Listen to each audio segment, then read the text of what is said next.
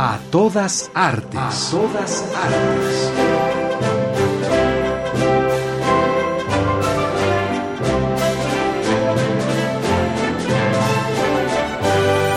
¿Y aquel pequeño árbol? ¿Cuál? Aquel, el más pequeño. Revista Radiofónica del Instituto Nacional de Bellas Artes y Radio Educación.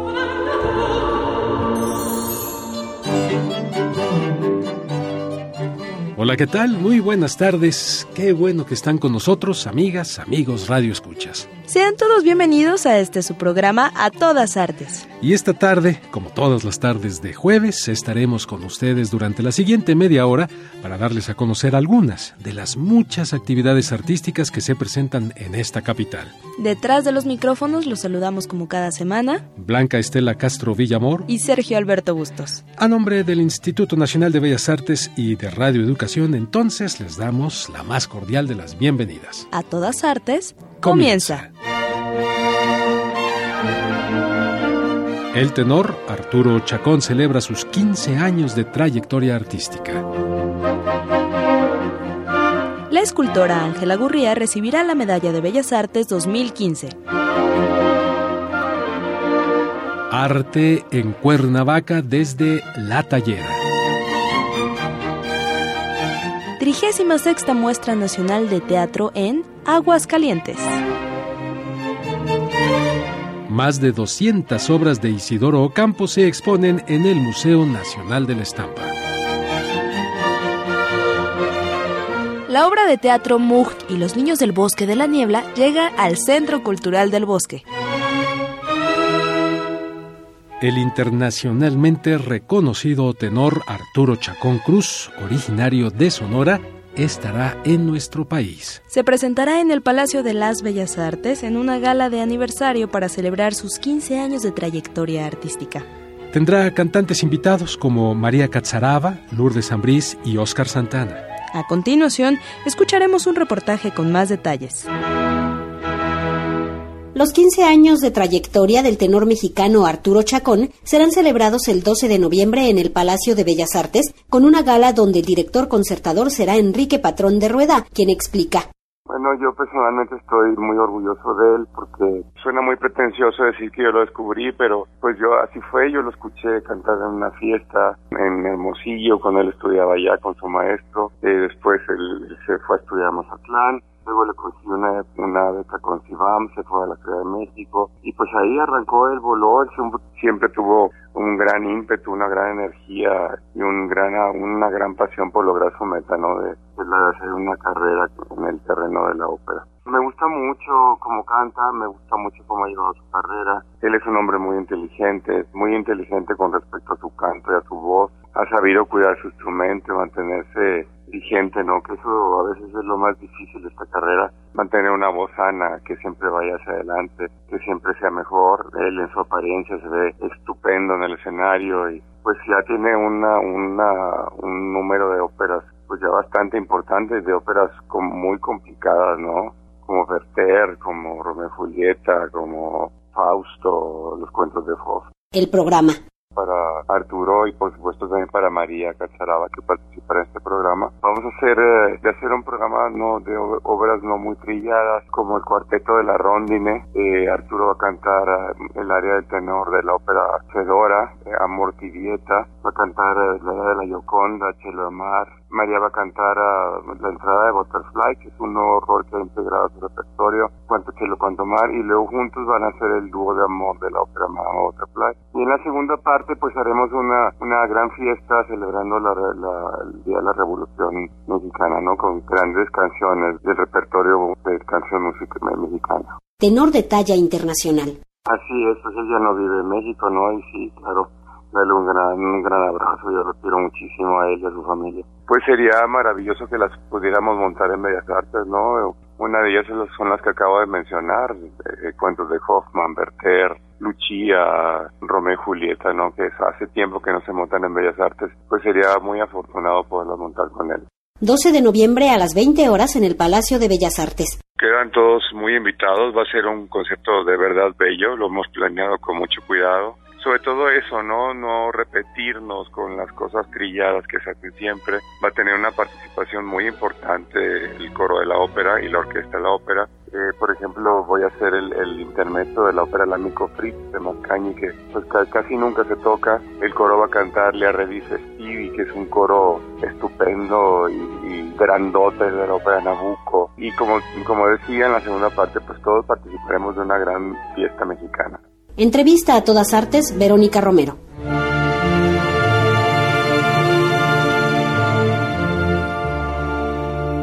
La escultora Ángela Gurría, quien ha realizado proyectos de arquitectura integral, será reconocida con la Medalla de Bellas Artes 2015. Sus obras escultóricas urbanas están muy cerca de nosotros. Familia Obrera en la colonia tabacalera o Señal, que se encuentra en la Ruta de la Amistad sobre Periférico Sur, así como esculturas en otros estados de la República Mexicana. Los invitamos a escuchar entonces la siguiente entrevista para conocer un poco más a fondo acerca de este merecido reconocimiento.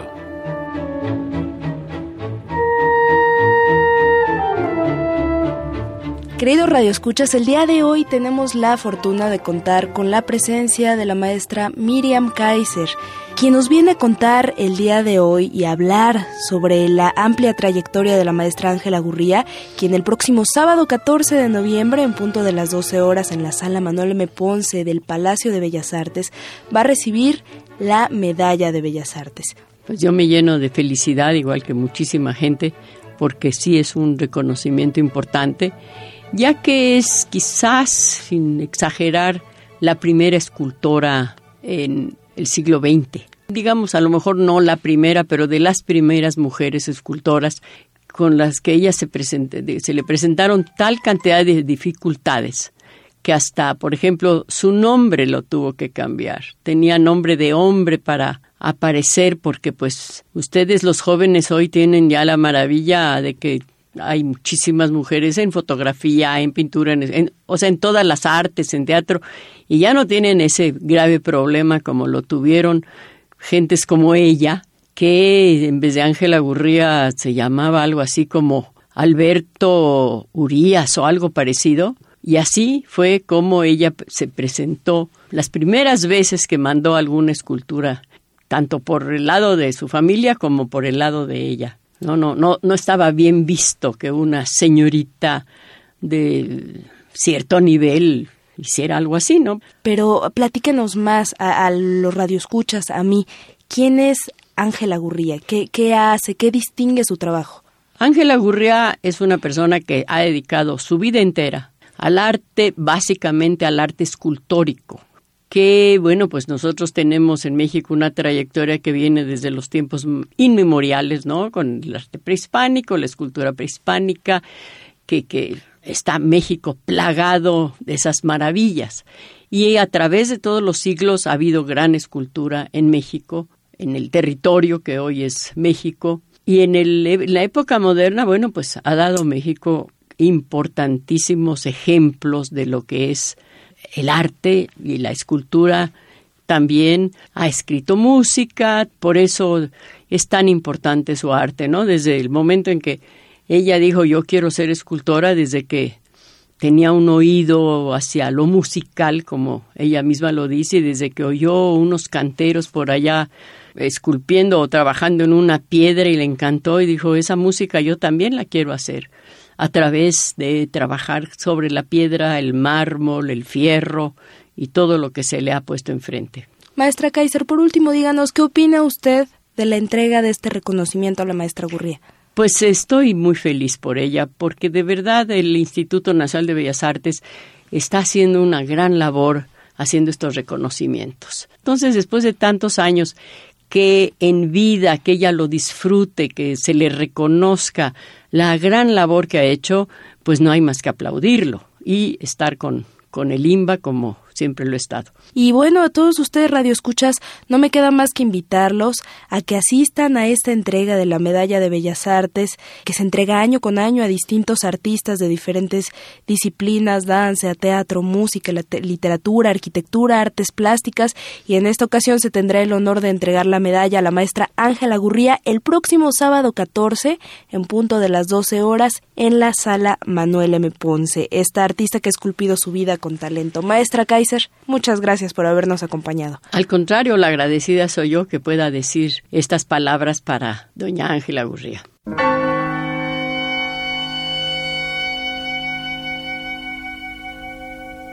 El arte y la cultura también están en la llamada Ciudad de la Eterna Primavera.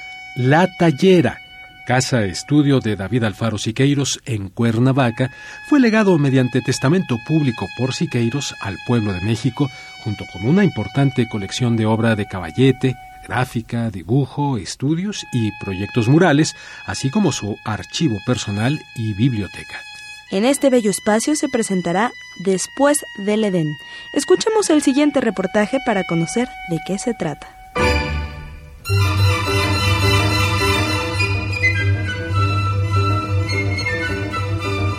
Por primera vez se expondrá el recorrido del quehacer visual en un estado como Morelos. Ello ocurrirá en la muestra Después del Edén Arte en Cuernavaca 1974-2014, que en breve abrirá sus puertas en la tallera. Está Yana Pimentel, directora de la Sala de Arte Público Siqueiros.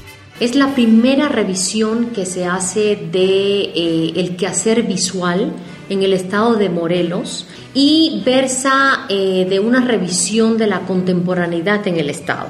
Nosotros no hemos priorizado ni más jóvenes ni más viejos, no, simplemente hemos hecho una revisión temática, hemos hecho una revisión discursiva de qué es lo que ha ocurrido en el estado desde el año 74 al presente. Se compone de 51 artistas, entre los que puedo mencionar Joy Laville, Cisco Jiménez, Gerardo Suter, um, Tonatiu Madrigal. Creo que es una muestra que va haciendo un análisis desde, por ejemplo, el lugar que el paisaje ha ocupado en la construcción cultural de Cuernavaca, el lugar que ocupó, digamos, esa gran carretera que unificó el Distrito Federal Cuernavaca Guerrero. Cuernavaca como espacio de experimentación. Es también una exhibición que está pensando en, en las jóvenes generaciones, en el lugar que ocupa el cuerpo el cuerpo dentro del discurso artístico. La exhibición obviamente no únicamente trabaja con artistas nacionales, sino que se centra en Cuernavaca como un espacio de experimentación, en Cuernavaca como el lugar a donde han llegado artistas de distintas partes del mundo a ejercer su obra, a crearla, a producirla. Eh, yo te diría, por ejemplo, que Jimmy Durham jugó un papel importantísimo eh, en las jóvenes generaciones que hoy producen en, el estado de Morelos y especialmente en la ciudad de Cuernavaca. Obviamente tenemos obra de Jimmy Durham. A la par existirá una publicación. Vamos a sacar paralelamente, en colaboración con el Estado de Morelos a través de su Secretaría de Cultura, el primer libro. Vamos a hacer un libro eh, este, en el cual se va a recoger esta historia que queremos contar un libro en el que se entrevista, por ejemplo, a artistas como Gustavo Pérez Monzón. El 12 de noviembre será la inauguración. Invito al público, invito al público morelense, pero también al de la Ciudad de México, a que asistan a la tallera, el último estudio en vida de David Alfaro Siqueiros, nosotros estamos ubicados en Venus, en la colonia Jardines de Cuernavaca y frente al conocido Parque Siqueiros. La muestra estará abierta de martes a domingo de 10 de la mañana a 6 de la tarde, pero además ofrecemos toda una serie de talleres para niños, jóvenes, adultos, tercera edad, en fin, para todo público. Entrevista a todas artes, Verónica Romero.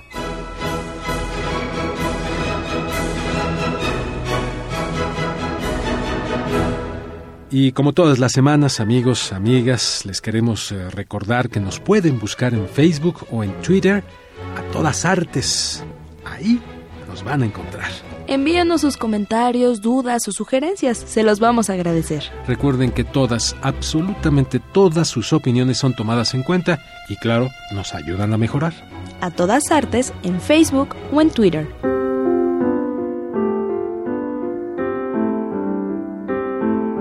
La 36 Muestra Nacional de Teatro se llevará a cabo este año en Aguascalientes. Obras, experiencias teatrales y actos. Esta muestra se lleva a cabo cada año y su sede pasa de una ciudad a otra, es decir, es una muestra anual e itinerante. A continuación, la entrevista que nos develará los detalles sobre esta muestra.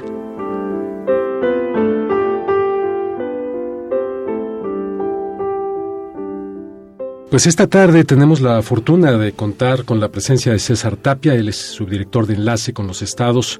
Viene a platicarnos de la 36 Muestra Nacional de Teatro. Ponnos en contexto toda la información. Bueno, mira, la muestra eh, surge en 1900, nace en 1978 en la ciudad de, León, Guanajuato. La gran parte de su historia ha sido, eh, es un evento de carácter itinerante. ¿Qué quiere decir con esto? Que se presenta en una entidad federativa cada año y como bueno, por ahí la historia cambia y la misma muestra ha hecho su propia historia, en esta edición en particular eh, queremos platicar y compartir con ustedes un poco que a raíz de la inquietud que surge el año pasado en Monterrey, Nuevo León, en la muestra en la edición número 35, la muestra eh, surge una especie de modificaciones en cuanto a convocatoria.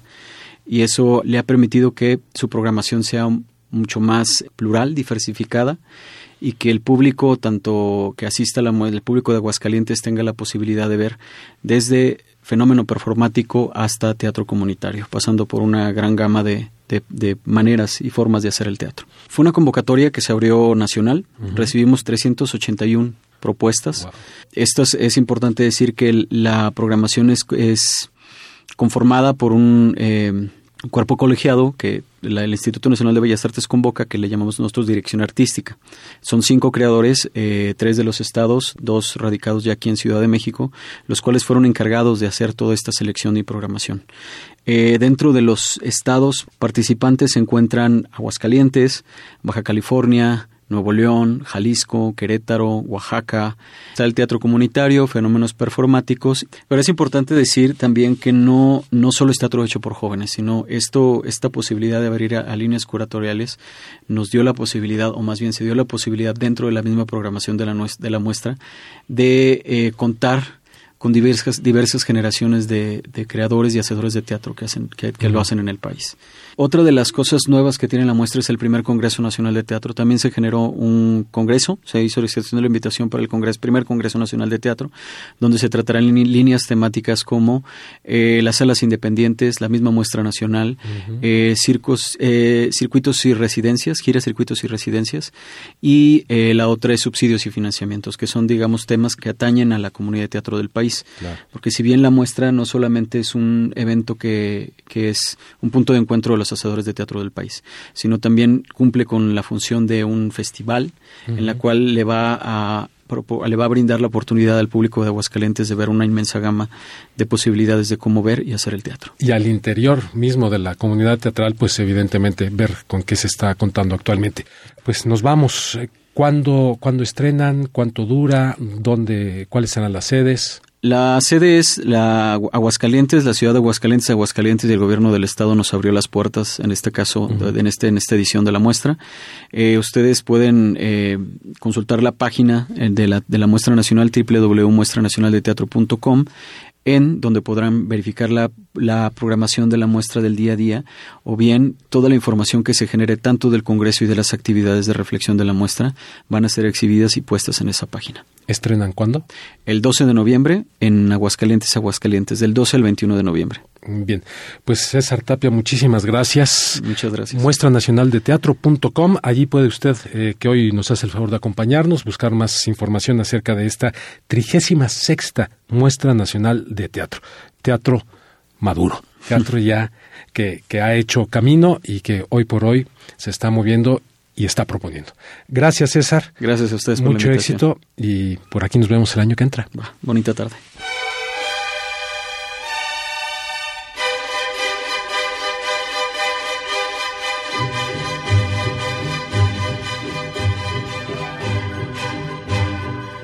En el catálogo Isidoro Ocampo, artista y testigo del México postrevolucionario, se habla de la denuncia, dolor y fiesta en el claro oscuro mundo del artista. El grabador, pintor y dibujante nacido en el puerto de Veracruz se le rinde homenaje con la presentación de este catálogo de más de 200 trabajos realizados por él. A continuación, un reportaje con la información más amplia.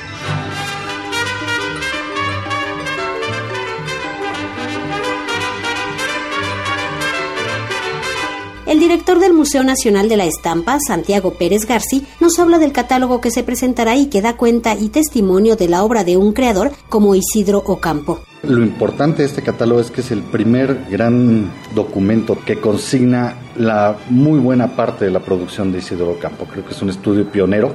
Si bien ha habido otras exposiciones y otros catálogos, han sido este, no tan desarrollados como esta obra. Eh, es una, eh, un estudio eh, a partir de una revisión curatorial y académica y, con un soporte muy sólido de investigación en torno a la vida, obra y trayectoria de Isidoro Campo. El catálogo tiene tres textos, básicamente uno es una cronología muy bien desarrollada en torno a, la carrera de Isidoro Campo, el texto curatorial que es una investigación de la especialista Laura González Matute, eh, investigadora del CINIDIAP, especialista en arte moderno mexicano, y quien fue quien desarrolló la curaduría del proyecto y que aborda tanto los antecedentes, el contexto, el, eh, ámbito histórico, artístico de la época en donde se formó Ocampo. Artista y testigo del México postrevolucionario. La parte de Ocampo es, es muy curioso porque es uno de los grandes exponentes de la gráfica mexicana del siglo XX. Participó en los gremios más importantes del desarrollo artístico mexicano eh, de los años 30, de, los años 40, un artista que, que no tomó partido por la consigna ni el panfleto, ni la militancia política abierta y directa, sino que su obra tiene todo un trasfondo que si bien es, digamos, coherente con su ideología política, pero aborda más la cuestión de la problemática social, los, personajes de la vida urbana, el desarrollo de la, de la Ciudad de México, la vida nocturna de la Ciudad de México, en fin. Es un artista que fue muy reconocido, expuso a nivel nacional e internacional en múltiples ocasiones, pero tuvo exposiciones muy importantes en el Palacio de Bellas Artes y en el Salón de la Plástica Mexicana. El catálogo se presentará en Hidalgo número 39 en la Plaza de la Santa Veracruz. Va a ser el, próximo 7 de noviembre a la una de la tarde. Vamos a tener un precio especial para el catálogo, un de 50%, este, solo y exclusivamente por ese día. Contaremos con la participación del coleccionista Ernesto Arnú, de la curadora Laura González Matute, de la autora del otro texto Abigail Pasillas Mendoza y el director del Instituto Veracruzano de la Cultura, el licenciado Rodolfo Mendoza Rosendo, y otro gran coleccionista y estudioso del arte gráfico mexicano como es Mercurio López. Entrevista a todas artes, Verónica Romero.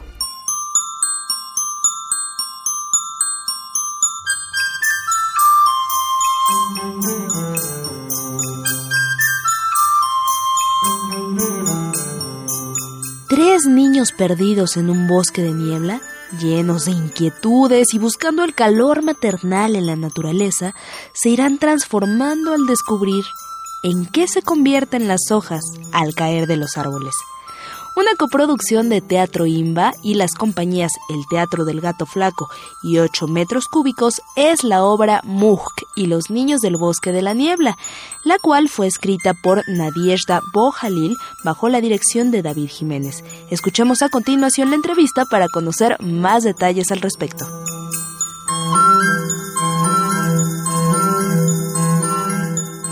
Querido Radio Escuchas, en este momento eh, nos acompaña Fernando Ayala, productor de la obra Mug y los niños del bosque de la niebla, que se presenta en el Teatro El Granero, Javier Rojas, y pues nos viene a invitar para que ustedes vayan, ustedes y nosotros, por supuesto, vayamos a verla. Fernando, bienvenido. Hola, muchas gracias por el espacio. Cuéntanos de qué se trata esta obra.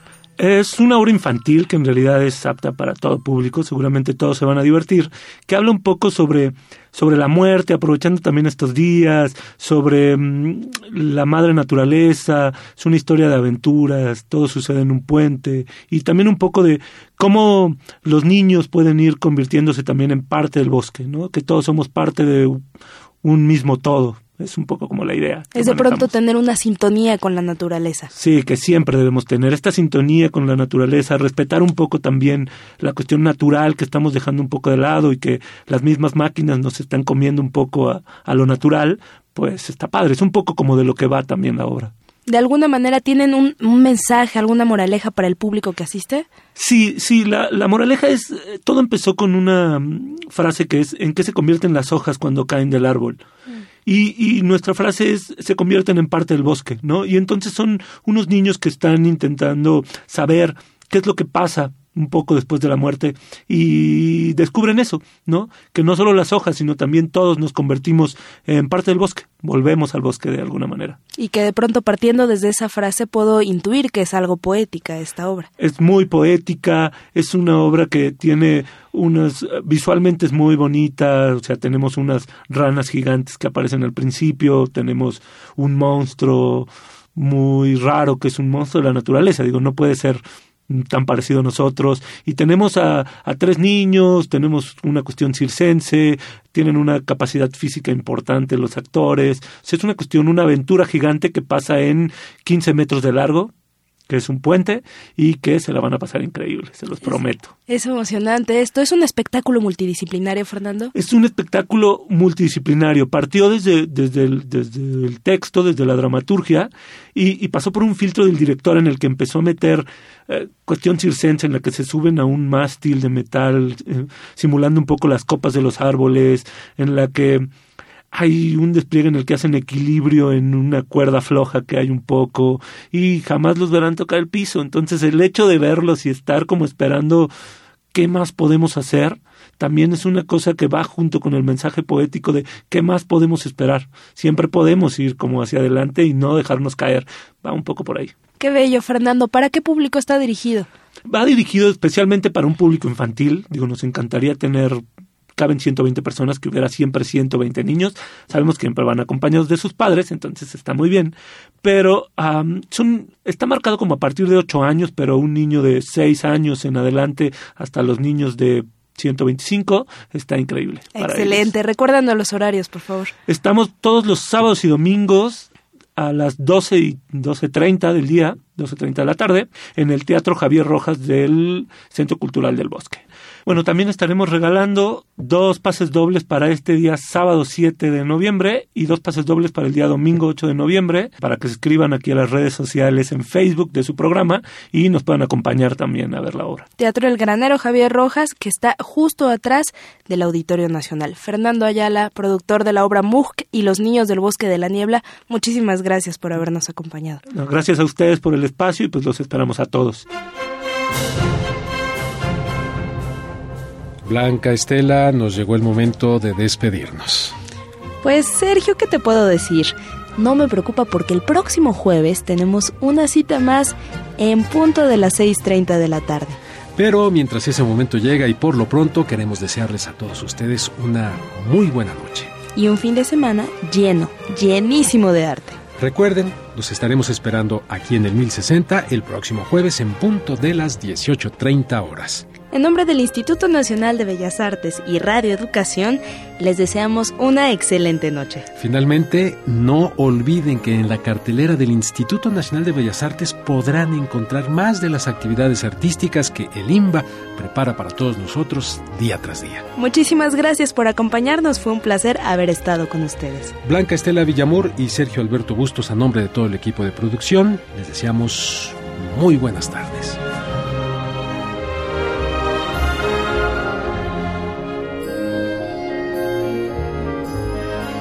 Participamos en este programa reportajes María Elda Flores y Verónica Romero. Coordinación y asistencia Ana Monroy. Pro Tools Alejandro Ramírez. Con una producción de Anabela Solano.